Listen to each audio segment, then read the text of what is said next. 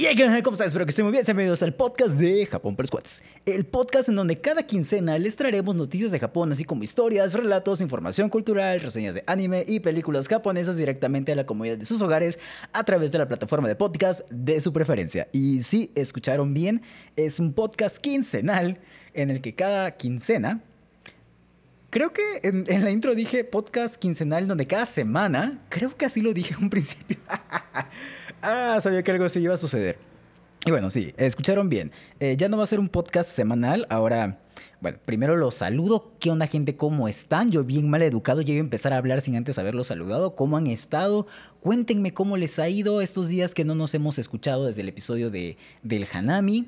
Platíquenme qué tal les va, cómo están. Bien, ya desayunaron, ya cenaron, ya comieron, ya fueron por pizza, ya tomaron agüita. Espero que sí. Y bueno, ahora sí. Eh, efectivamente, ya no vamos a hacer un podcast semanal, al menos por ahora. Vamos a pasar a hacer un podcast quincenal. Fue una decisión un poco difícil de tomar, pero eh, todo sea con tal de seguirles trayendo la misma calidad a la, que todos estamos acostumbrados para que llegue todo en tiempo informe. Me refiero al episodio en video, al episodio en audio. Eh, me gusta trabajar estos dos formatos, tanto el video como el audio, pero actualmente no cuento con el tiempo suficiente como para poder eh, trabajar estos dos formatos a la semana. Eh, entonces pensé un poquito y dije, ¿y si mejor lo hago quincenal? Así tengo tiempo de trabajar un poquito, de darle ese cariño a la edición del video, de que quede más chido, aún más chido del video anterior, que la verdad el video anterior no es la octava maravilla del mundo de la edición, es una edición muy sencilla, pero ¿por qué no darme ese tiempo para poder hacer que quede quizá un poquito mejor? Y bueno, por esta razón es que el podcast ahora va a ser quincenal. Nos vemos eh, hasta el veintitantos de mayo. Eh, espero que esto no sea algo de su desagrado. De hecho, la intención también de hacerlo quincenal es poder generar contenido en otras plataformas como en Instagram, poder generar cierto contenido específico para esa plataforma para que también podamos interactuar un poquito más. Ya los que han estado, bueno, los que me siguen en Instagram, ya eh, estos días habrán visto cómo estoy interactuando, entre comillas, un poquito más con ustedes. Eh, entonces la intención es justamente esa, poder tener tiempo de crear los episodios, eh, investigar con un poquito más de calma, editar con un poquito más de calma y no estar a, las prisas y sobre todo que el episodio en video y en audio salgan en la misma fecha, salgan el mismo día y no separados por como, eh, como lo estaba haciendo actualmente. Eso y también el poder generar más contenido para las otras plataformas, para las otras redes sociales que definitivamente han estado completamente olvidadas. Y mi intención es empezar a generar un poco más de... comenzar a interactuar un poco más con, con todos ustedes. Entonces espero que esta decisión de que el podcast ahora sea quincenal no... Eh, pues no les disguste, a fin de cuentas es para eh, darles más contenido y de más calidad, con más calidad, con mejor calidad, o al menos mantener la calidad que hemos mantenido hasta el momento. Entonces, terminando los anuncios parroquiales, pues son todos los anuncios parroquiales que tengo, que tengo por ahorita. y el día de hoy, espero que estén preparados, porque si todo sale bien, este episodio va a salir en la fecha que quiero que salga, que es el 5 de mayo. Este día tan famoso eh, por ser el día de la batalla de, Puebla, del 5 de mayo, el general Ignacio Zaragoza luchó y repelió al ejército eh, invasor francés, a lo que los gringos conocen como el Día de la Independencia de México.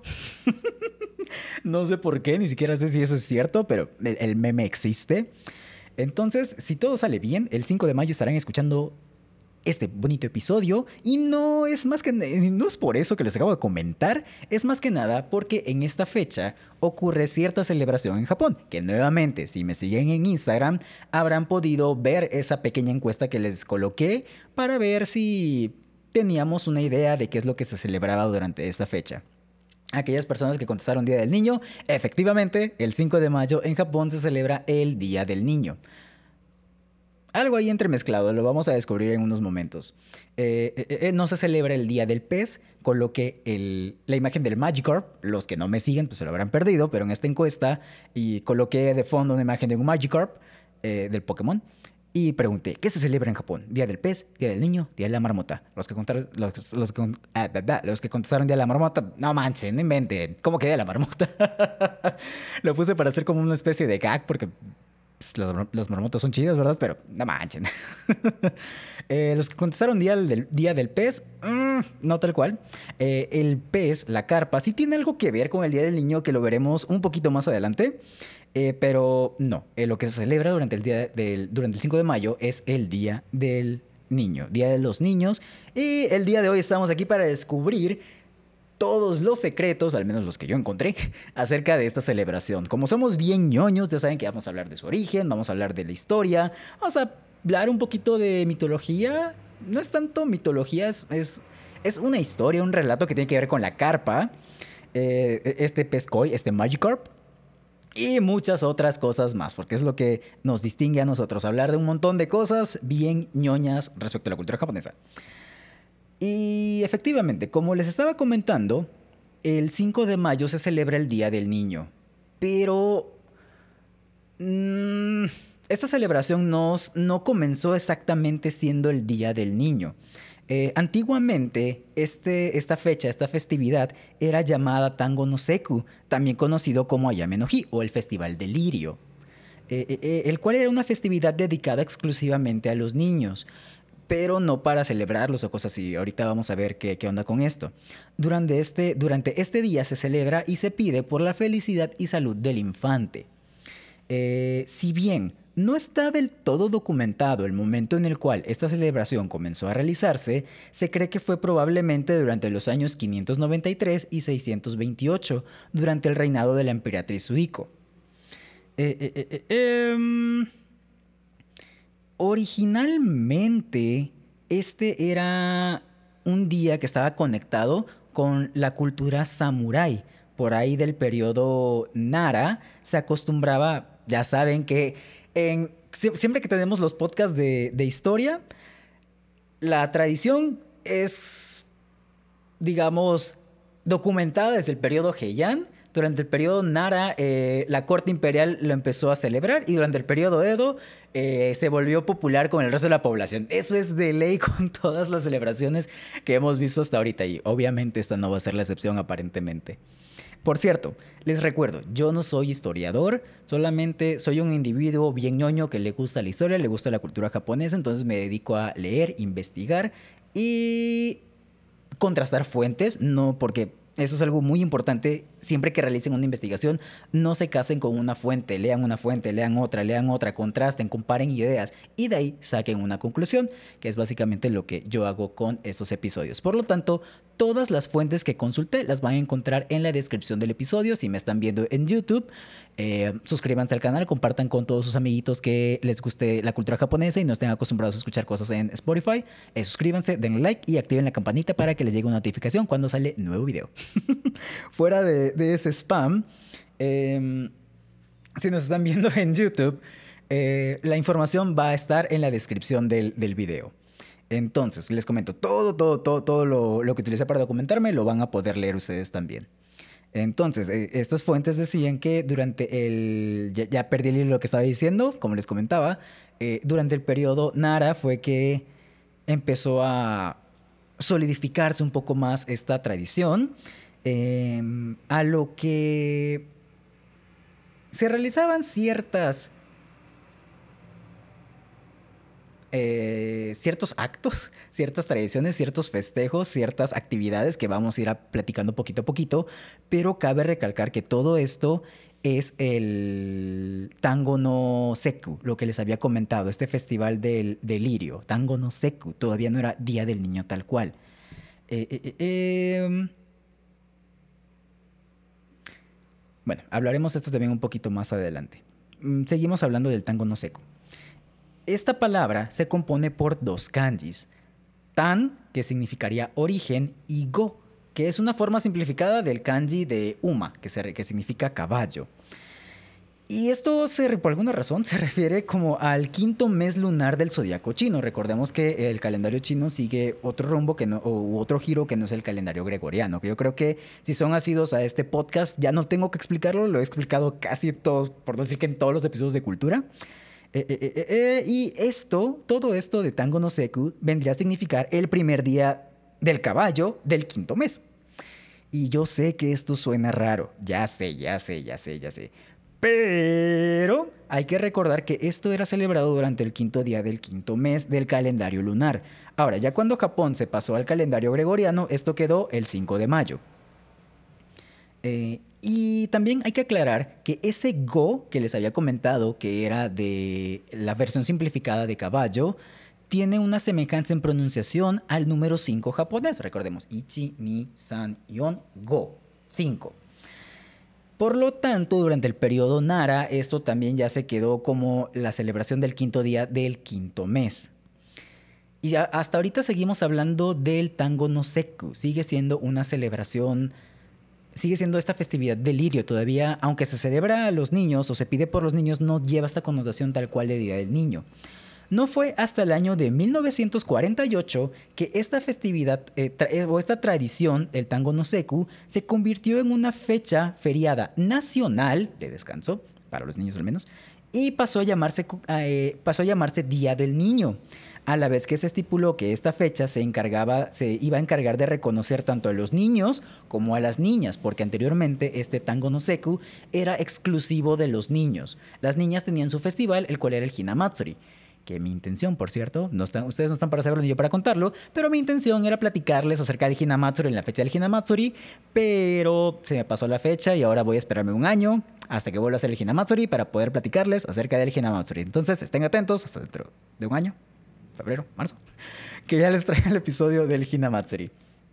Eh, eh, eh, entonces, no fue hasta 1948 que se marcó que este, tan, que este Día del Niño ahora iba a festejar tanto a los niños como a las niñas. Pero eso no es todo. También se iba a dedicar a externar la gratitud hacia las madres de los, de, los niños.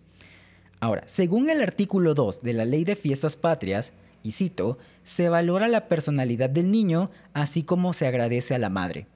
Esto, les digo, lo encontré en una fuente. Eh, esto venía en una fuente japonesa y esa fuente va a estar en la descripción del episodio para que quieran revisar la, información, por si gustan revisar la información. Eh, eh, como les había comentado, ahora este nuevo Día del Niño japonés se celebra durante el quinto día de mayo, siendo parte de una de las cinco festividades estacionales o Goseku, de las cuales ya hemos hablado en algunos episodios anteriores. Ya, ya hemos platicado acerca de la mayoría de, estos, de estas festividades estacionales, eh, las cuales incluyen al Shogatsu, el Año Nuevo, que ya lo platicamos también, el Hinamatsuri, que es el Festival de las Niñas, que queda pendiente porque este año se me pasó la fecha, el Tanabata, que también ya lo platicamos durante uno de los episodios del año pasado, el Kikumatsuri, que ese también nos queda pendiente, que ese se celebra en septiembre, y nos queda pues el Tango no Seku, que es el Día del Niño, del cual les vamos a platicar el, el día de hoy. Y también este Día del Niño es parte de las 16 festividades nacionales, que eso ya después platicaremos de, ellas. Ahorita vamos a enfocarnos en esto. Ahora, el nombre de la festividad actual, a comparación de Tango no Seku, no tiene mayor ciencia, realmente, para ser honestos. Eh, Kodomo no Hi, Kodomo significa niño, Hi significa día, Día del Niño, tal cual. Les dije que este nombre ya no tenía tanta ciencia o no era, digamos, tan profundo como otras festividades que hemos analizado, de las cuales hemos platicado. Eh, eh, eh, ahora, si bien en la mayor parte del mundo celebrar el Día del Niño es sinónimo de celebración y la existencia de los derechos humanos para los niños, en Japón esto va un poco más allá, pues como platicamos en un principio, no se celebraba tanto los derechos de los niños, se, celebraba más que nada o se pedía por el sano crecimiento y desarrollo de estos. Y está ligado un poquito al sintoísmo, que es una de las religiones eh, de Japón. Se dice que este tango no seku nació hace muchos años atrás para alejar las enfermedades y la mala fortuna. Se cuenta que la razón por la cual la, planta representativa de esta festividad era el lirio eh, bueno, se cuenta que el lirio es la planta tradicional de esta festividad porque parecen, eh, eh, bueno, el tallito, el filo de, estas plantas parece a las espadas que eran utilizadas por los samuráis. Si estamos hablando de el, bueno, esto fue un poquito el origen de esta festividad, ya vamos a seguir platicando de esto a lo largo de los episodios porque todos los elementos decorativos tienen que ver un poquito con el origen de todo esto y en esos momentos vamos a seguir explicando un poquito más de los orígenes de ese tango no seku, que era una, era una tradición en la cual se pedía por la salud de los niños y luego se convirtió en el Día del Niño, bueno, se mezcló con el Día del Niño para eh, como día festivo nacional tal cual, como digamos día de puente, entre comillas. Eh, antes de que se me olvide, porque ya se me está volviendo esta idea otra vez, eh, ya se me acabó de olvidar la idea. bueno, estas dos tradiciones se mezclaron y cabe aclarar, ya me acordé que les iba a decir, que el Día del Niño estaba iba a ser destinado, pero no, estaba rondando entre otras fechas. Eh, estaba pensado, se estaba pensando que se combinara con el Hinamatsuri, que cayera en septiembre, que cayera en noviembre, pero se decidió por que, cayera durante el 5 de mayo para que se combinara con esta tradición del tango no seku, porque al ser un día festivo se pensaba que era mejor si en lugar de imponerse se mezclaba, se realizaba el sincretismo, no sé si decir sincretismo sea correcto, con esta tradición. Ahora, esta es un poquito la introducción de cómo se originó. Les eh, repito que vamos a seguir platicando acerca de esto conforme vayamos hablando de los adornos porque todo tiene que ver. Y bueno, dentro de los objetos decorativos que nosotros podemos encontrar dentro de, del marco de la celebración del Día del Niño, vamos a encontrar muñecos eh, con cascos o figuras samuráis que representan fuerza y poder. Ahorita vamos a seguir platicando de esto. Los cascos samurai, también conocido como kabuto, son expuestos afuera de las casas e incluso se pueden hacer mediante origami, ya sea con papel o con periódico, para que los niños puedan traerlos puestos. Estos cascos samurai adoptaron el significado de protección y de buen crecimiento, ya que durante las batallas eran un aditamento que protegían al guerrero, por lo cual se pensaba que esto ayudaría al niño a crecer sano y fuerte. El kabuto es este casco samurai que tiene estas cositas aquí en la frente que se asemejan al escarabajo, al kabuto. Van a poder ver las imágenes en los show notes y en el video. Eh, eh, eh, em, pero eso no es todo, también les platiqué que uno de los elementos decorativos eran algunos muñecos. Estos muñecos reciben el nombre de Gogatsu Ningyo. Verán, en los hogares japoneses también suelen decorarse aparte de estos cascos de Kabuto, esos cascos Kabuto, con cinco muñecos samurai. De ahí el nombre de Gogatsu Ningyo. Gogatsu, bueno, Gogatsu de... se me olvidó el nombre del quinto mes, de mayo. Eh, y Ningyo de muñeco.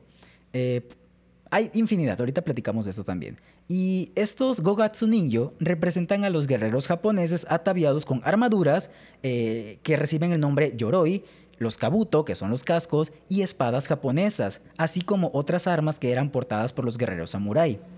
Cabe señalar que estas figuritas de Gogatsu Ningyo pueden alcanzar un precio de 1.262.28 dólares.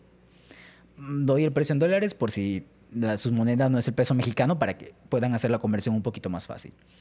1.262.28 dólares es el precio de, estos muñecos Gogatsu Ningyo. Que por cierto, estos muñecos suelen otorgarse a las familias cuando nace el primer hijo. La forma de colocar estos Gogatsu Ningyo, estos muñecos, es la siguiente. Bueno, esta es como la forma tradicional, porque en realidad existen diversas formas de colocar estos muñecos niño. Existen estos altares que voy a platicar a continuación. También existe la exposición que es solamente del casco, la exposición que es solamente de la armadura, o la, exposición de solamente una figura de algún personaje de alguna leyenda mito japonés antiguo, como puede ser Momotaro o puede ser Kintaro. Ahora, yo les voy a platicar ahorita cómo es como este altarcito que se divide en tres niveles vamos a comenzar de arriba hacia abajo. En la parte de arriba, en el nivel superior, se coloca el casco y la armadura en el centro. A la izquierda se coloca un arco y a la derecha se coloca una espada. Eso es en el nivel de arriba. Recordemos que son tres niveles, esta es la parte de arriba. En el segundo nivel se coloca un sombrero militar, un abanico y demás objetos que eran utilizados por la milicia japonesa. Y para el último nivel, eh, es decir, el de hasta abajo, recuerden que vamos de arriba hacia abajo, eh, se coloca, se acomodaba un Shobusake o Ayakesake. Es un saque de delirio, hasta donde tengo entendido, porque sí me costó un poquito encontrar información de qué es el Shobusake. y también se colocan como unas antorchitas de decoración. Pero les comento, esta no es la única forma. No solamente se colocan estos altares de tres niveles, también se colocan simplemente un pequeño altarcito, un pequeño como... Ah, se me, olvidó el nombre de, esto. Como un... Es que no es diorama tampoco, pero un... Vamos a llamarle diorama. Les voy a mostrar las imágenes en el episodio y en los show notes.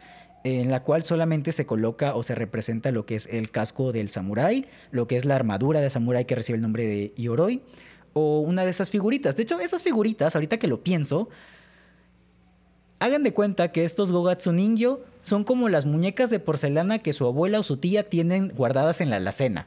Son similares. Cuando vean las imágenes me van a entender. Eh, y es para que se hagan un símil, para que tengan idea de más o menos cómo son estos muñecos, estas figuras. Yo las vi y se me, se me hicieron muy parecidas. Entonces yo creo que también ustedes pueden tener una buena referencia de eso. Supongo, quiero creer. eh, y bueno, ya saben, ah, puede ser la figura completa, el altar completo, puede ser solamente el, monito, el personaje de alguna historia, puede ser el casco, puede ser la armadura. Hay eh, diversas formas de colocar estos, llamémosle altares.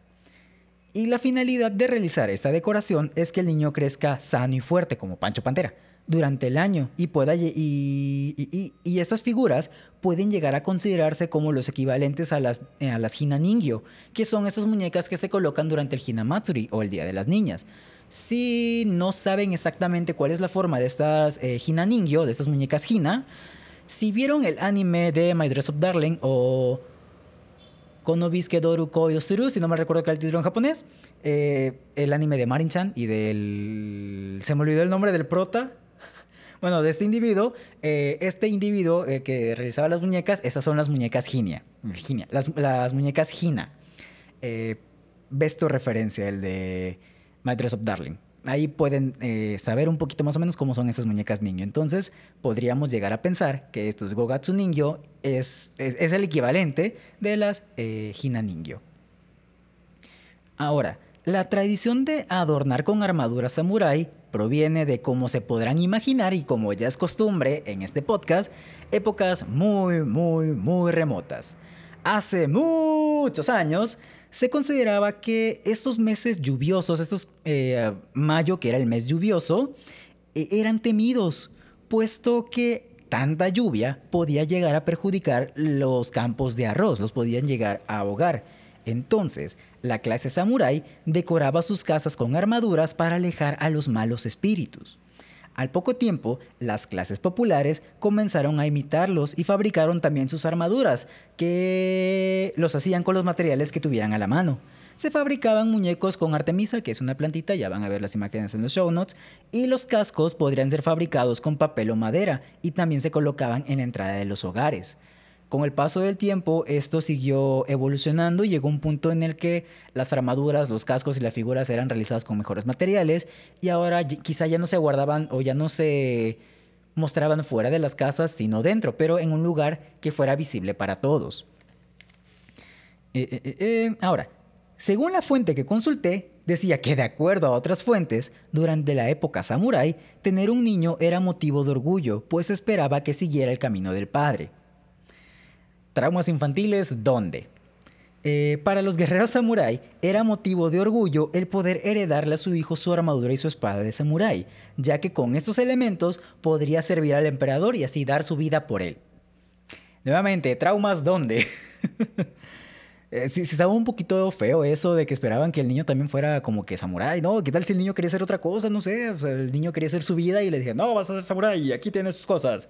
Me siento orgulloso porque estoy usando mi armadura y mi espada, ahora que fregas y vas a ser samurái también, aunque no quieras. Aunque me imagino que también por la época, el contexto y todo eso, el niño también se sentía como con este orgullo de, oh, voy a ser samurái con mi papá. Pero pues aún es como que no descarto que haya, que hubieran dos, que tres niños que dijeran, no, yo no quiero ser samurái. Ah, ya, me chingué, voy a ser samurái.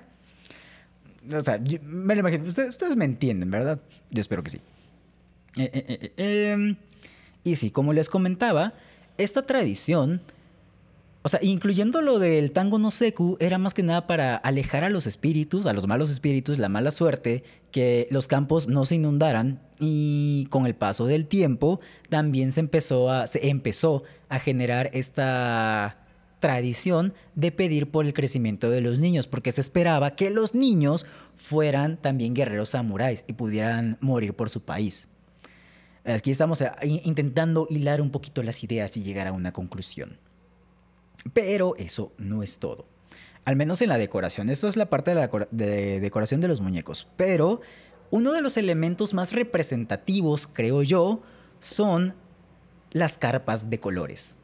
Durante el día de la celebración del Día del Niño del Tango no Seku o Kodomo no aquellas familias que tengan al menos un niño acostumbran a adornar los techos de sus casas con un pequeño postecito con unas carpas de papel llamadas koinobori. Son estos pececitos de papel que están como, no sé cómo llamarlo, tragavientos, que están ahí ondeando como si fuera una bandera. Eh, esos son los koinobori. Y estos koinobori significan vitalidad y representan a los peces koi o carpas. Eh, los cuales nadan por el cielo, o al menos da la intención de que están nadando por el cielo. Estos peces, eh, los koi, desde el periodo Edo, eran considerados como un símbolo de poder y resistencia. La asociación de estos significados a dichos peces para algunas personas quizá pueda parecer un poco extraño. Sin embargo, esto tiene origen en una leyenda china, como ya estamos acostumbrados, eh, casi todo proviene de, bueno, ya, ya, estamos acostumbrados a que siempre que nos topamos con esas tradiciones, por lo general la leyenda originaria de esa tradición proviene de China. Eh, eh, y esa es una leyenda china muy famosa. Yo sé que la mayoría de ustedes la conocen. Pero, por si hay alguien que todavía no lo conoce, aquí se las voy a contar un poquito. Resulta que hace mucho, y bueno, antes de eso, quiero resaltar lo siguiente. Y más que una leyenda, es un mito. Ya platicamos acerca de la diferencia entre mito y leyenda, ya vimos los significados en el, en el primer episodio de mitología que tuvimos, donde fue la creación del universo de acuerdo a la mitología japonesa. Si no han visto ese episodio, vayan a escuchar el episodio de origen del universo de acuerdo a la mitología japonesa. Ahí, antes de platicarles de todo eso, empezamos contando un poco cuál es la diferencia entre mito y leyenda. Vamos a hacer el resumen un poquito rápido. Un mito es aquella narración que pretende darle un significado Mm, mediante sucesos mágicos a algo de la naturaleza. Por ejemplo, el mito de la creación de la Tierra, el mito de los eclipses. Y por otro lado, las leyendas nos narran hechos ficticios pero que toman suceso en una fecha y un tiempo real. Por ejemplo, la leyenda del rey Arturo, de, la leyenda del rey Arturo, que nos sitúa en el nos sitúa en el espacio-tiempo durante la época de Bretaña. Y este rey Arturo que estaba por ahí y sacó una espada de la piedra, bueno, esa es una leyenda. Otro ejemplo de leyenda es la leyenda de la de mago, donde cuenta la historia. ¡Ay, qué idiota estoy! Ay, va a ser el chiste de cuenta la historia de un mago que un día en su bosque encantado lloró. La canción de Rata Blanca, por si no cachan la referencia. ah, qué chiste tonto, lo siento. Pero bueno, esa es la diferencia. Un mito es algo más hacia lo ficticio. Bueno, es que los dos son, ficticios. Un mito va más hacia la explicación de un suceso natural mediante una narración sobrenatural, mientras que una leyenda es un suceso ficticio, pero que se fija en el espacio-tiempo o en un espacio-tiempo real. Al menos esta es la definición que platicamos de acuerdo a, no me acuerdo el nombre del autor, pero lo pueden tener más claro en el episodio del origen del universo de acuerdo a la mitología japonesa. Pueden pasar a escucharlo. Ahora sí, esto más que un mito es una leyenda. Y, eh, perdón, mm, al revés, más que una leyenda es un mito. Y así como todos los mitos y todas las leyendas, pueden existir infinidad de versiones. No hay una versión fija, puede haber unas personas que digan, esta es la versión oficial, pero hay, eso no quita que haya infinidad de versiones. Entonces, la versión que yo les voy a contar es la que yo conozco, es la que yo aprendí. Si ustedes conocen alguna otra versión, pueden comentarla eh, o pueden escribirla en la caja de comentarios, pueden mandarlas a nuestras redes sociales y estaremos, créanme, muy agradecidos de leer todas estas versiones. Entonces, ahora sí les cuento la historia de los peces koi, al menos la versión que yo conozco. Hace muchos años, pero muchos, muchos, muchos años atrás, resulta que había un río que se, que se, le conoce como el río amarillo en China. En este río había un montón de peces, pero en particular había unos peces koi, una- unas carpas. Estas carpas eran muy llamativas porque su tono de piel era brillante. Entonces, un día, un montón de carpas decidieron nadar contra corriente, a ver qué es lo que había. ¡Wii, wii, wii! ¡Vamos nadando! Ahí iban nadando, todas alegres, todas bonitas. Como iban contra corriente, se toparon con una pequeña dificultad, que es ir contra corriente, precisamente. Eh, no es como que, ¡Wii! Sigo el flujo, ¡Wii! Aquí es como que. ¡Wii!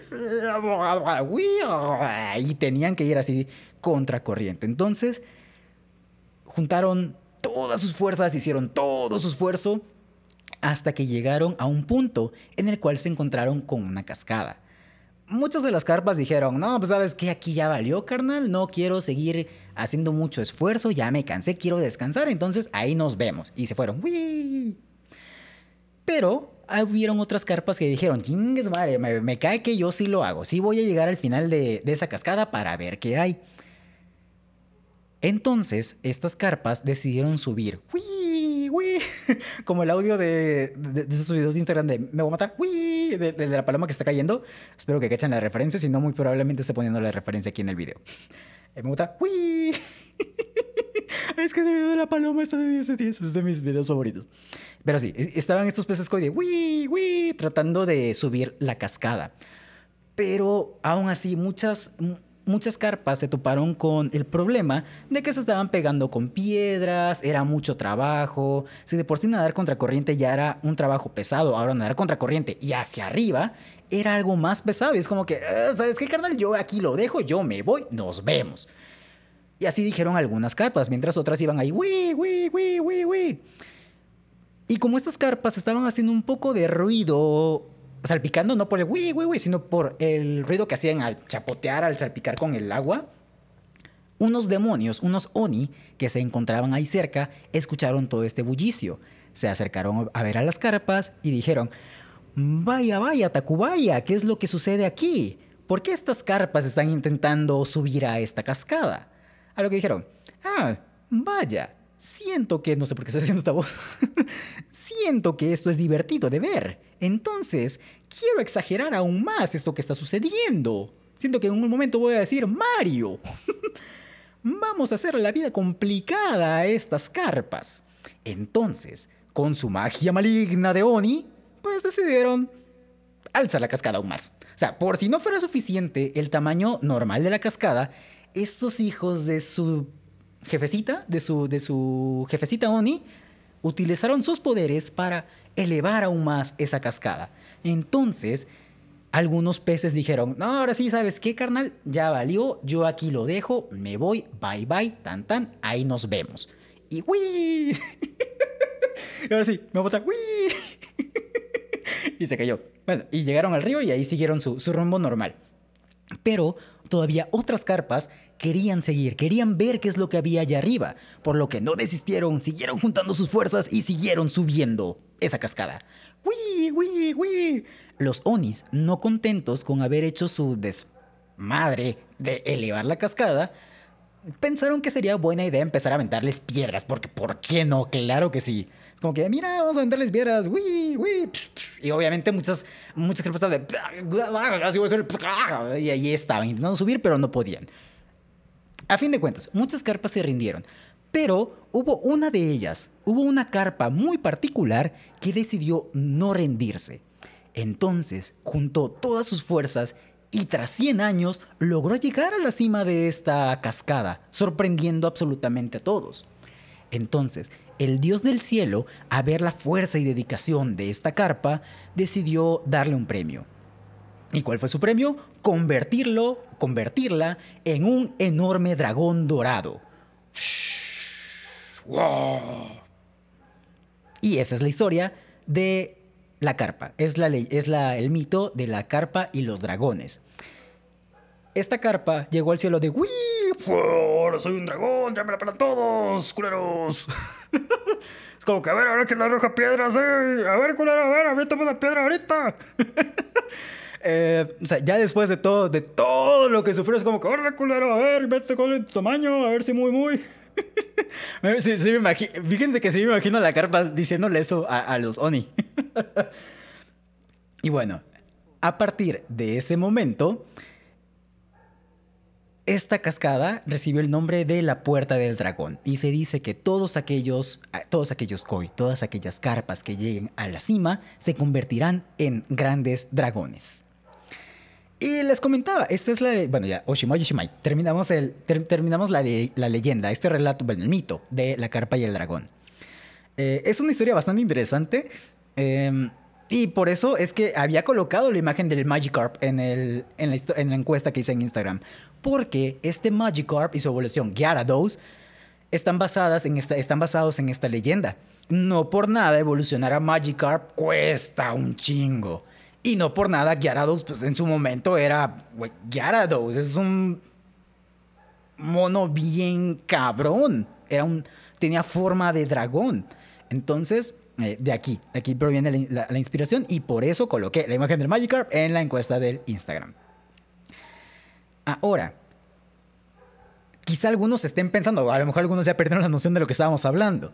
Eh, ¿Por qué es que los koi se les consideraba como algo, como un símbolo de resistencia y de poder? Justamente por esto, por la perseverancia que tuvieron estos peces, o al menos este pececito, que vamos a llamarle Joaquín, para llegar a la cima y así fue y así es como Joaquín con todo su poder, resistencia, paciencia, perseverancia, todos los adjetivos que le quieran poner, se convirtió en un gran dragón. Y bueno, ¿quién? después de eso, ¿quién no va a querer ser un dragón? O sea, ¿quién no es quién no va a estar cómodo siendo un dragón? O sea, es un dragón.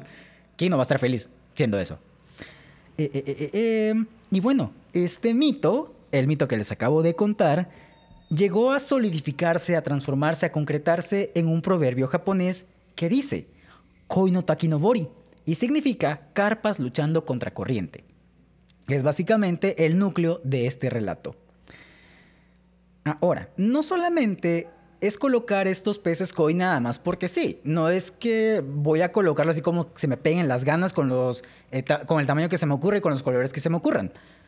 No descarto que quizá hay algunos casos en los que sí lo hagan eso, pero vamos a fijarnos en el caso ideal. Eh, tradicionalmente, estos paquetes de koinobori, de esos eh, pececitos que ondean en el viento, incluyen un pez grande y negro llamado magoi, que representa al padre. Uno ligeramente más pequeño y de color rojo llamado higoi, que representa a la madre. Y por último, el koi más pequeño recibe el nombre de kogoi y es el, el, el koi, la carpa de color azul. Y este mismo COI puede repetirse en caso de que la familia cuente con más hijos. Incluso no es necesario que estos peces más pequeños que representan a los hijos eh, sean azules, pueden ser de distintos colores.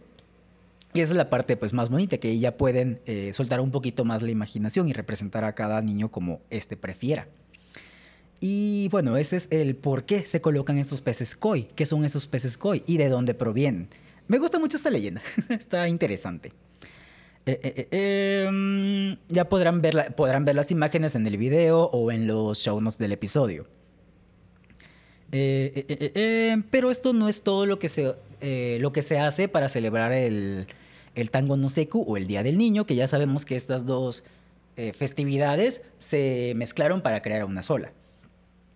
En la antigüedad se cree que durante el tango no seku, no se cree, en la antigüedad, durante el tango no seku, se creía que tomar un baño en una infusión de hojas de lirio en agua caliente era algo bueno, pues estas plantas desprendían un fuerte aroma que se creía alejaba las enfermedades y esto quizá nos haga cierta remembranza a la celebración del Setsubun.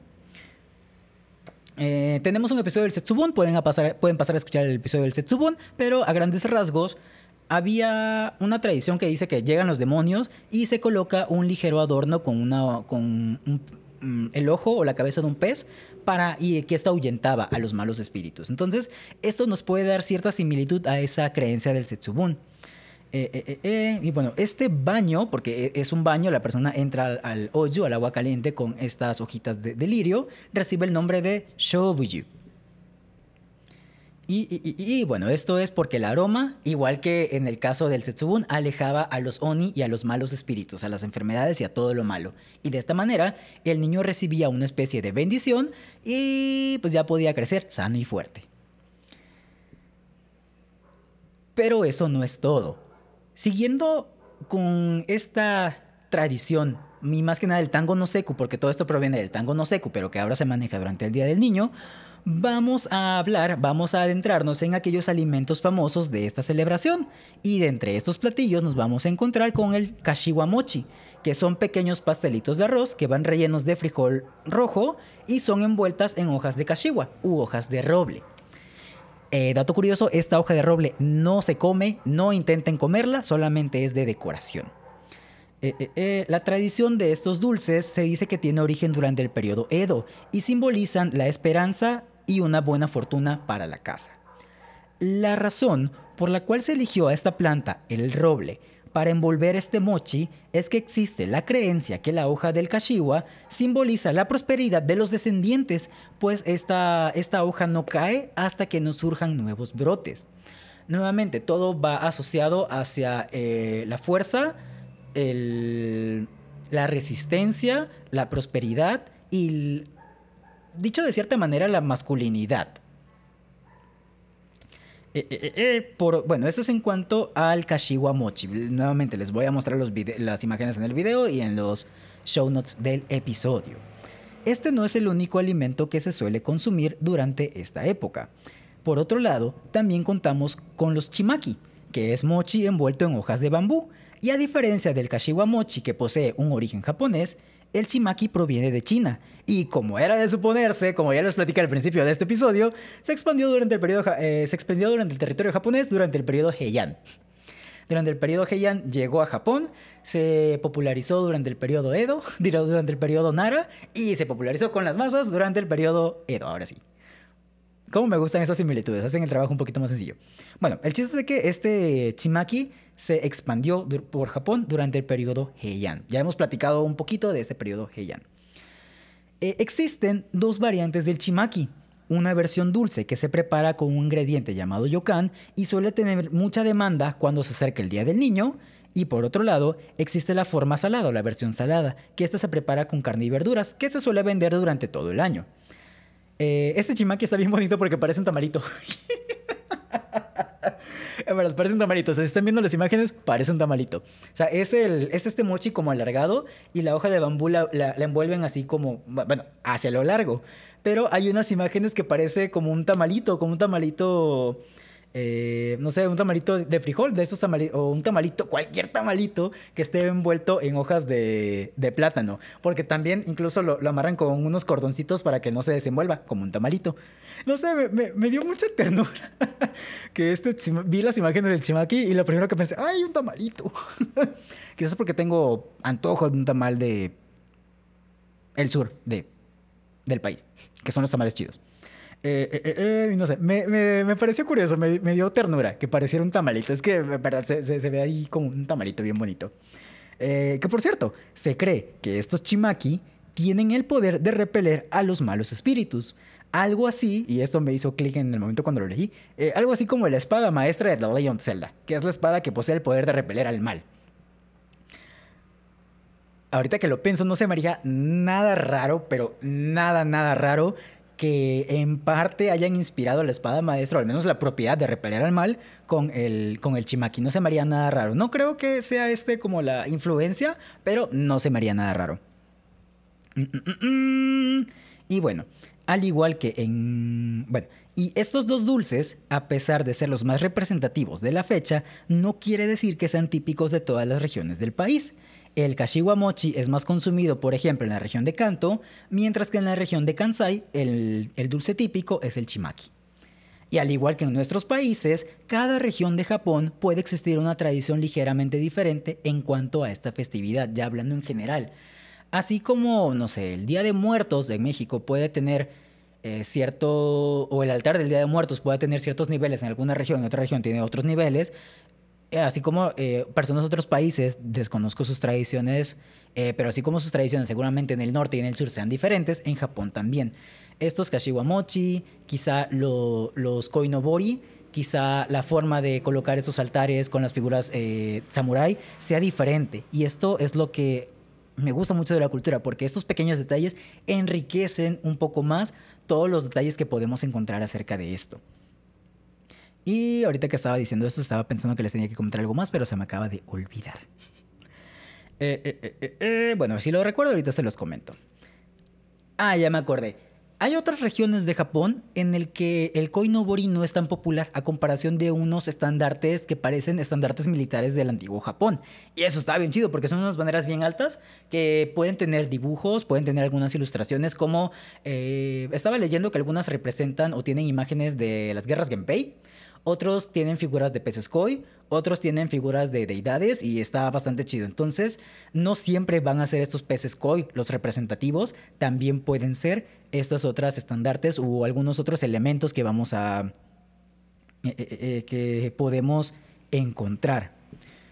Ya si quieren conocer un poquito más de estas festividades, les comento que pueden consultar las fuentes que yo consulté. No coloqué todo lo que consulté, hay unas fuentes que dejé cierta información fuera para no alargar tanto el episodio.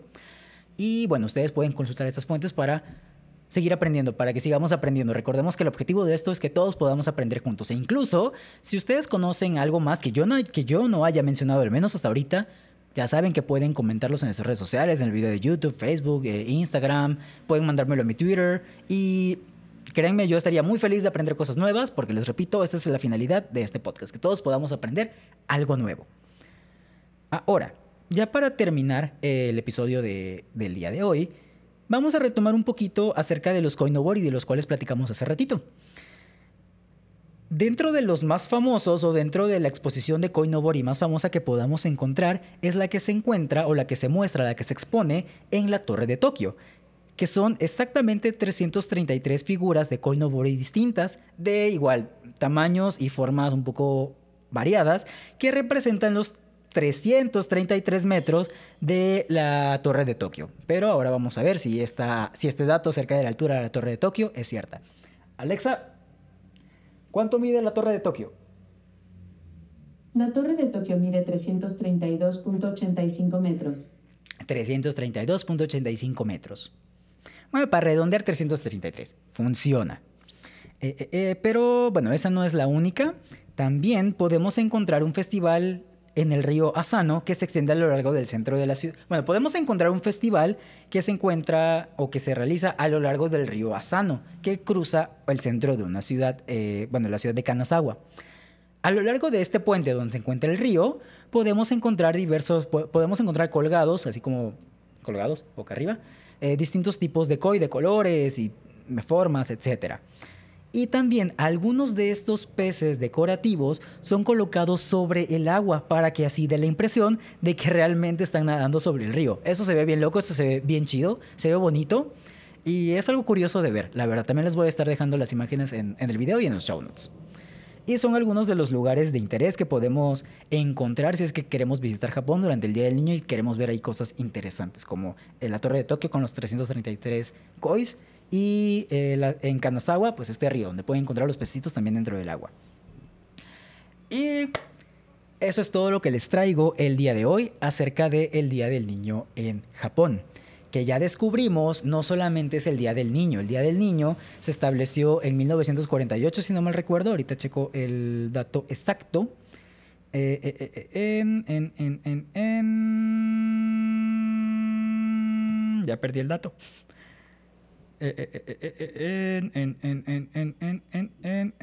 sí, en 1948, que ya se convirtió en este día para festejar tal cual a los niños, porque vieron que en todos los países tenían su día para festejar a los niños por sus derechos y todo, entonces ya decidieron juntar eso también con su Tango no Seco, una de esas eh, festividades estacionales que de por sí ya se encargaba de festejar a los niños, pero más que nada eh, festejar su crecimiento. De hecho, también eh, una de, las cosas que se acostumbra es ir tomando la medida de cuánto va creciendo el niño. Y bueno, podemos concluir, ya leyendo también un poquito una de las fuentes que tengo, que el Tango no Seku era un día para festejar a los guerreros.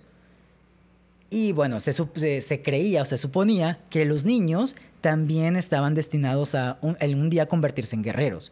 Entonces por eso era el, por eso es que se festejaba a los niños su crecimiento, que se alejaran los malos espíritus, para que después de un tiempo ellos también pudieran convertirse en guerreros fuertes. Esa es la conclusión a la que podemos llegar al menos por este momento con el Día del Niño. Eran dos festividades, se convirtió en una sola y ahora festejamos tanto el Día del Niño, el Kodomo no como el Tango no Seco.